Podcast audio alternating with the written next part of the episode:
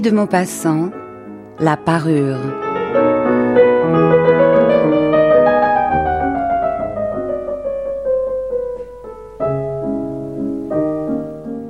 C'était une de ces jolies et charmantes filles, nées comme par une erreur du destin, dans une famille d'employés. Elle n'avait pas de dot, pas d'espérance, aucun moyen d'être connue, comprise, aimée, épousée par un homme riche et distingué, et elle se laissa marier avec un petit commis du ministère de l'Instruction publique. Elle fut simple, ne pouvant être parée, mais malheureuse comme une déclassée, car les femmes n'ont pas de caste ni de race, leur beauté, leur grâce et leur charme leur servant de naissance et de famille. Leur finesse native, leur instinct d'élégance, leur souplesse d'esprit sont leur seule hiérarchie et font des filles du peuple les égales des plus grandes dames. Elles souffraient sans cesse, se sentant nées pour toutes les délicatesses et tous les luxes, elle souffrait de la pauvreté de son logement, de la misère des murs, de l'usure des sièges, de la laideur des étoffes. Toutes ces choses dont une autre femme de sa caste ne se serait même pas aperçue, la torturaient et l'indignaient. La vue de la petite Bretonne qui faisait son humble ménage éveillait en elle des regrets désolés et des rêves éperdus. Elle songeait aux antichambres muettes, capitonnées par des tentures orientales, éclairées par de hautes torchères de bronze, et aux deux grands valets en culottes courtes qui dorment dans les larges fauteuils, assoupis par la chaleur lourde du calorifère. Elle songeait aux grands salons vêtus de soie ancienne, aux meubles fins portant des bibelots inestimables, et aux petits salons coquets, parfumés, faits pour la causerie de cinq heures, avec les amis les plus intimes, les hommes connus et recherchés, dont toutes les femmes envient et désirent l'attention. Quand elle s'asseyait pour dîner devant la table ronde couverte d'une nappe de trois jours, en face de son mari, qui découvrait la soupière en déclarant d'un air enchanté Ah, le bon pot-au-feu Je ne sais rien de meilleur que cela. Elle songeait au dîner fin, aux argenteries reluisantes, aux tapisseries peuplant les murailles de personnages anciens et d'oiseaux étranges, au milieu d'une forêt de féerie. Elle songeait aux plats exquis servis en des vaisselles merveilleuses, aux galanteries chuchotées et écoutées avec un sourire de sphinx, tout en mangeant la chair rose d'une truite ou des ailes de gélinotte. Elle n'avait pas de toilette, pas de bijoux, rien. Et elle n'aimait que cela. Elle se sentait faite pour cela. Elle eut tant désiré plaire, être enviée, être séduisante et recherchée. Elle avait une amie riche, une camarade de couvent qu'elle ne voulait plus aller voir tant elle souffrait en revenant. Et elle pleurait pendant des jours entiers de chagrin, de regret, de désespoir et de détresse. Or, un soir son mari rentra, l'air glorieux, et tenant à la main une large enveloppe. Tiens, dit-il, voici quelque chose pour toi. Elle déchira vivement le papier et en tira une carte imprimée qui portait ces mots le ministre de l'Instruction publique et Madame Georges Ramponneau prit Monsieur et Madame Loisel de leur faire l'honneur de venir passer la soirée à l'hôtel du ministère le lundi 18 janvier. Au lieu d'être ravie, comme l'espérait son mari, elle jeta avec dépit l'invitation sur la table, murmurant Que veux-tu que je fasse de cela? Mais, ma chérie, je pensais que tu serais contente. Tu ne sors jamais. Et c'était une occasion, celle-là, une belle. J'ai eu une peine infinie à l'obtenir. Tout le monde en veut. C'est très recherché. Et on n'en donne pas beaucoup aux employés. Tu verras là tout le monde officiel. Elle le regardait d'un œil irrité, et elle déclara avec impatience Que veux-tu que je me mette sur le dos pour aller là? Il n'y avait pas songé. Il balbutia Mais la robe avec laquelle tu vas au théâtre, elle me semble très bien à moi. Il se tut, stupéfait, éperdu, en voyant que sa femme pleurait. Deux grosses larmes descendaient lentement des coins des yeux vers les coins de la bouche. Il bégaya. Et qu'as-tu Qu'as-tu?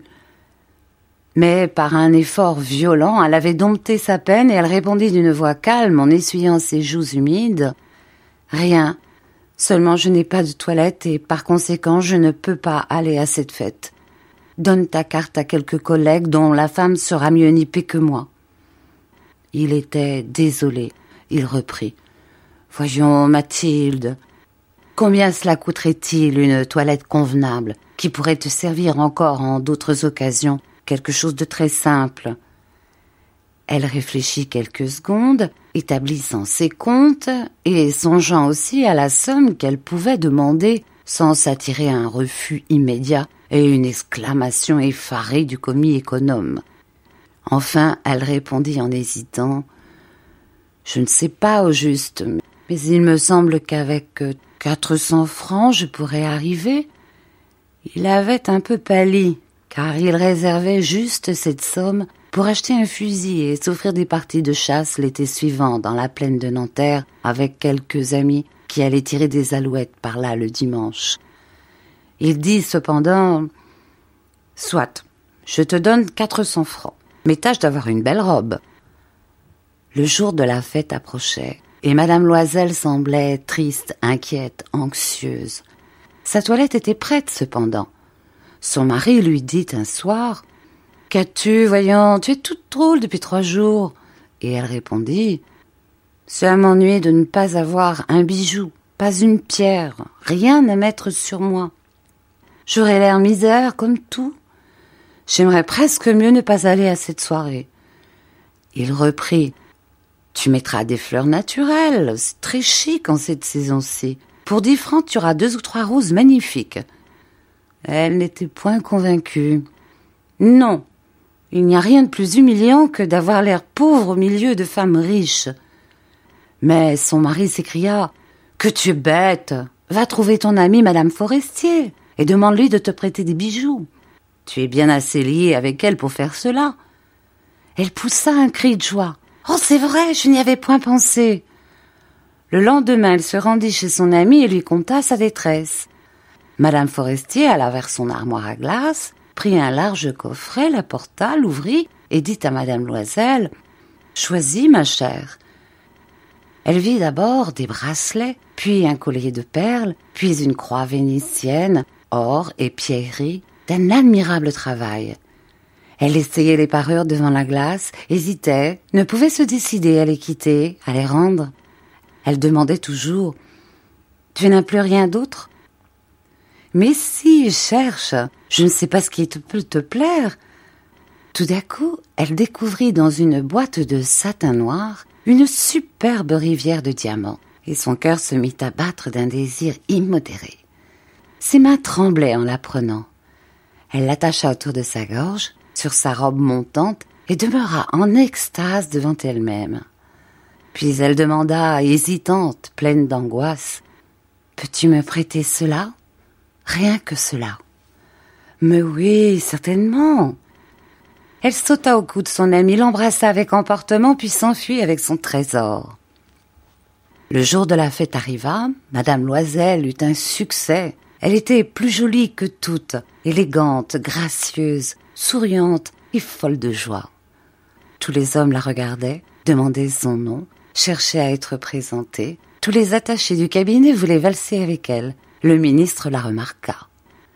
Elle dansait avec ivresse, avec emportement, grisée par le plaisir, ne pensant plus à rien, dans le triomphe de sa beauté, dans la gloire de son succès, dans une sorte de nuage de bonheur fait de tous ses hommages, de toutes ses admirations, de tous ses désirs éveillés, de cette victoire si complète et si douce au cœur des femmes.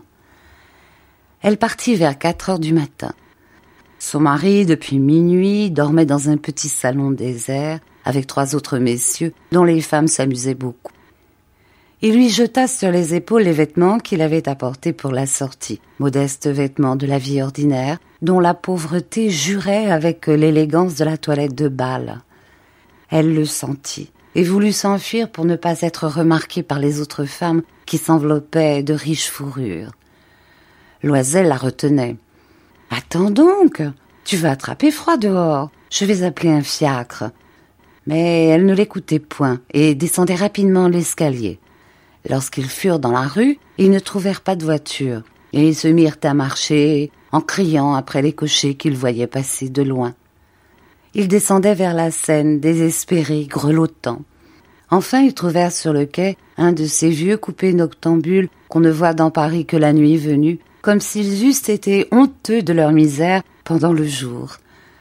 Il les ramena jusqu'à leur porte, rue des Martyrs, et ils remontèrent tristement chez eux.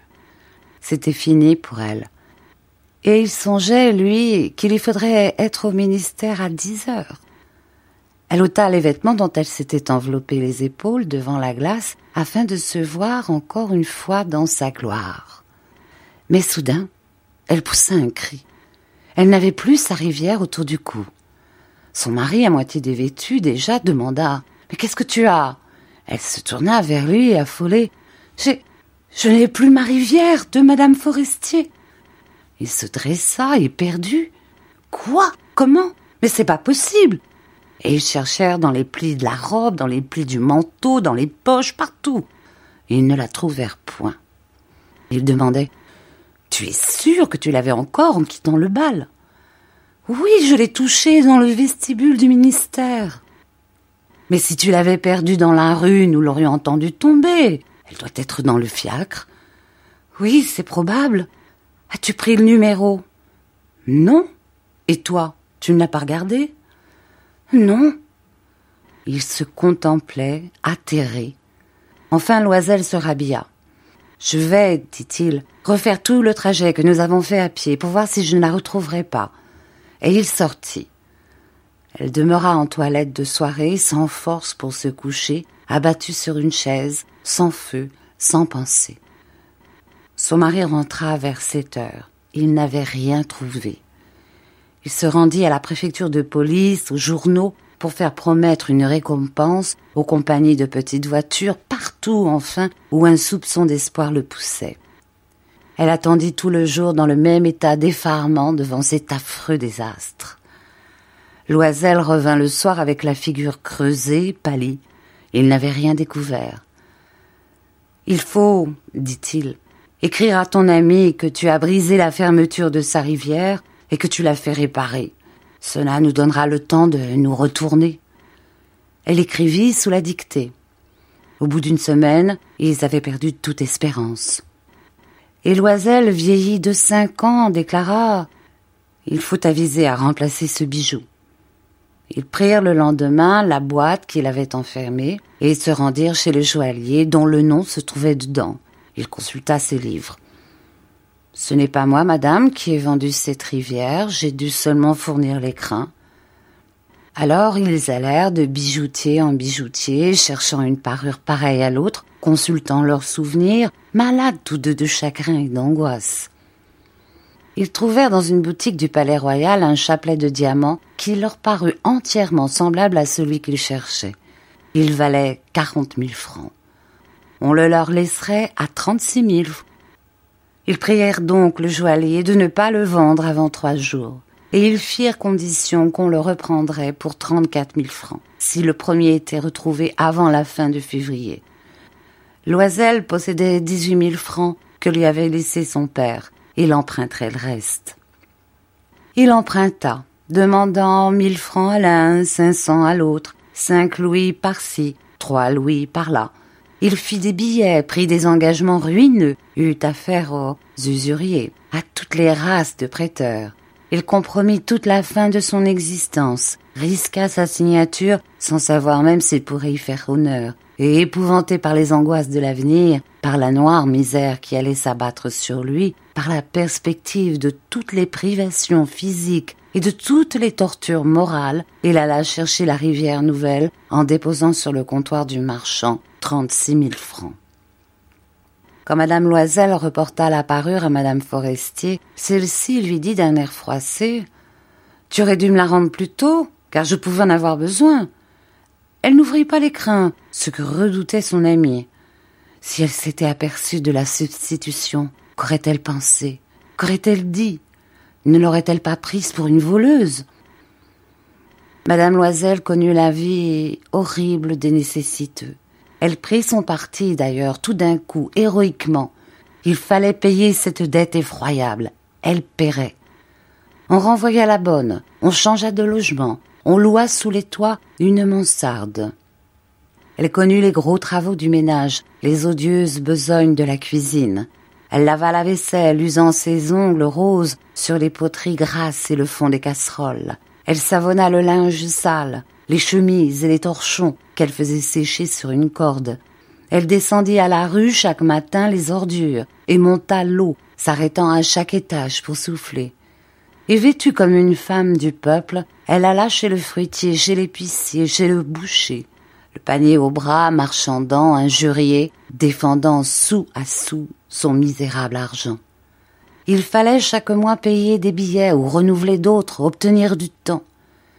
Le mari travaillait le soir à mettre honnête les comptes d'un commerçant, et la nuit souvent il faisait de la copie à cinq sous la page.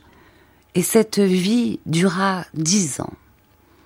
Au bout de dix ans, ils avaient tout restitué, tout, avec le taux d'usure et l'accumulation des intérêts superposés. Madame Loisel semblait vieille maintenant. Elle était devenue la femme forte et dure et rude des ménages pauvres. Mal peignée, avec les jupes de travers et les mains rouges, elle parlait haut, lavait à grande eau les planchers. Mais parfois, lorsque son mari était au bureau, elle s'asseyait auprès de la fenêtre et elle songeait à cette soirée d'autrefois, à ce bal où elle avait été si belle et si fêtée. Que serait-il arrivé si elle n'avait point perdu cette parure? Qui sait? Qui sait? Comme la vie est singulière, changeante, comme il faut peu de choses pour vous perdre ou vous sauver. Or, un dimanche, comme elle était allée faire un tour aux Champs-Élysées, pour se débarrasser des besognes de la semaine, elle aperçut tout d'un coup une femme qui promenait un enfant. C'était Madame Forestier, toujours jeune, toujours belle, toujours séduisante. Madame Loisel se sentit émue. Allait-elle lui parler? Oui, certes. Et maintenant qu'elle avait payé, elle lui dirait tout. Pourquoi pas? Elle s'approcha. Bonjour, Jeanne. L'autre ne la reconnaissait point, s'étonnant d'être appelée aussi familièrement par cette bourgeoise. Elle balbutia. Mais madame, je ne sais. Vous devez vous tromper. Non, je suis Mathilde Loisel. Son amie poussa un cri. Oh. Ma pauvre Mathilde. Comme tu es changée. Oui. J'ai eu des jours bien durs depuis que je ne t'ai vue, et bien des misères. Et cela à cause de toi. De moi Comment ça? Tu te rappelles bien cette rivière de diamants que tu m'as prêtée pour aller à la fête du ministère? Oui, eh bien. Eh bien, je l'ai perdue. Comment Puisque tu me l'as rapportée? Je t'en ai rapporté une autre toute pareille. Et voilà dix ans que nous la payons. Tu comprends que ça n'a pas été aisé pour nous qui n'avions rien? Enfin, c'est fini, et je suis rudement contente. Madame Forestier s'était arrêtée. Tu dis que tu as acheté une rivière de diamants pour remplacer la mienne? Oui, tu ne t'en étais pas aperçue, hein? Elles étaient bien pareilles. Et elle souriait d'une joie orgueilleuse et naïve. Madame Forestier, fort émue, lui prit les deux mains. Oh, ma pauvre Mathilde, mais la mienne était fausse. Elle valait au plus cinq cents francs.